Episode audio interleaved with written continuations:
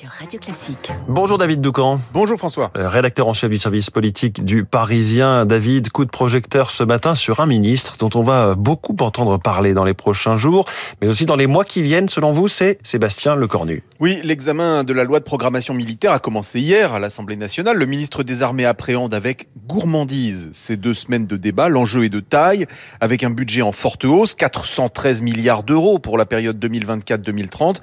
Il va falloir aller chercher une majorité, comme d'habitude, mais s'il y a bien quelque chose que Sébastien Lecornu sait faire, c'est de la politique.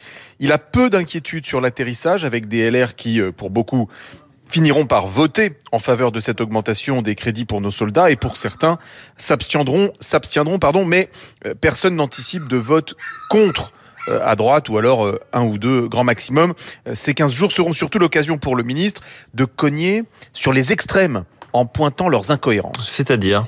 Eh bien, euh, le ministre confie régulièrement, euh, il attend avec euh, impatience les débats en séance pour pousser RN et NUP à clarifier leur position. Marine Le Pen plaide pour une sortie du commandement intégré de l'OTAN. Quand Jean-Luc Mélenchon parle, je cite, d'une organisation inutile qui génère des tensions, à laquelle il faudrait préférer des alliances altermondialistes, Sébastien Lecornu pointera que ces projets entraîneraient un isolement de la France avec des conséquences concrètes sur son modèle d'armée. Il a prévu, euh, depuis le banc des ministres, de sommer les oppositions à présenter et surtout chiffrer euh, leurs contre-propositions. Au passage, euh, il n'hésitera pas à attirer l'attention sur les ambiguïtés vis-à-vis de la Russie de Poutine. Point commun, parmi d'autres, entre LFI et le RN. Le Cornu a opté pour une forme de discrétion depuis qu'il a été nommé à 36 ans aux armées et en se concentrant sur son dossier, mais il ne faut pas se tromper. Il aujourd'hui un rôle clé dans le dispositif. Il a de l'intuition et du sens politique. C'est une denrée rare en Macronie. Hum. Le président lui fait confiance depuis qu'il a organisé le grand débat en 2019 et les comités de soutien euh, d'élus pendant la campagne de 2022. Il vit euh, depuis toujours une amitié fusionnelle et apparemment indestructible avec euh, Gérald Darmanin. Il vient de la droite tout en étant capable de parler à l'aile gauche de la Macronie. Cela fait beaucoup d'atouts.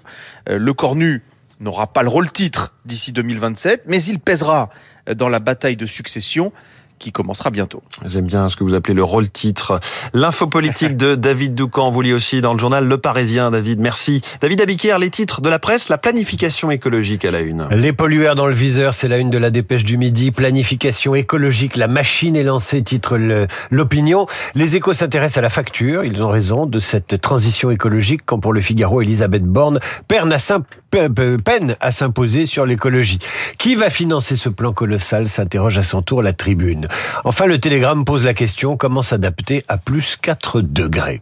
À la une du Parisien aujourd'hui en France, les lignes du métro où l'air est le plus pollué, mais aussi le portrait des trois policiers tués dimanche à Roubaix.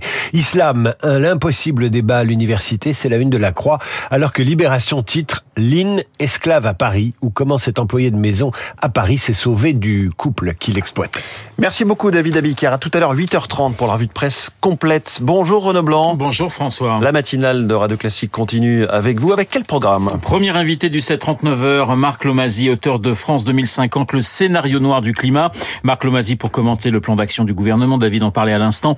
Un plan d'action sur le climat dévoilé hier par Elisabeth Borne. Le plan d'action, mais aussi cette consultation publique pour se préparer à un réchauffement de 4 degrés à l'horizon 2100. Marc Lomazy, juste après le journal de Julie Drouin. 8h05, nous serons en ligne avec l'anthropologue et chercheuse au CNRS Florence Bergeau-Blaclair, auteur du Frérisme et de ses réseaux. Elle est accusée d'islamophobie. Elle est menacée de mort. Elle sera reçue aujourd'hui par Gérald Darmanin. Qu'espère-t-elle de cette rencontre avec le ministre de l'Intérieur, Florence Bergeau-Blaclair, dans le journal de Lucille Bréau?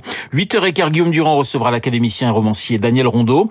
Rondeau dans les stars de l'info. Il publie aux éditions Stock Beyrouth Sentimental. Rendez-vous à ne pas manquer dans trois quarts d'heure. Daniel Rondeau dans notre studio. 8h40, vous avez rendez-vous avec Esprit Libre autour de Guillaume, Hervé Gattegno et Rachel Kahn. Esprit Libre juste après la revue de presse de David Abiquière. Mais tout de suite, la météo.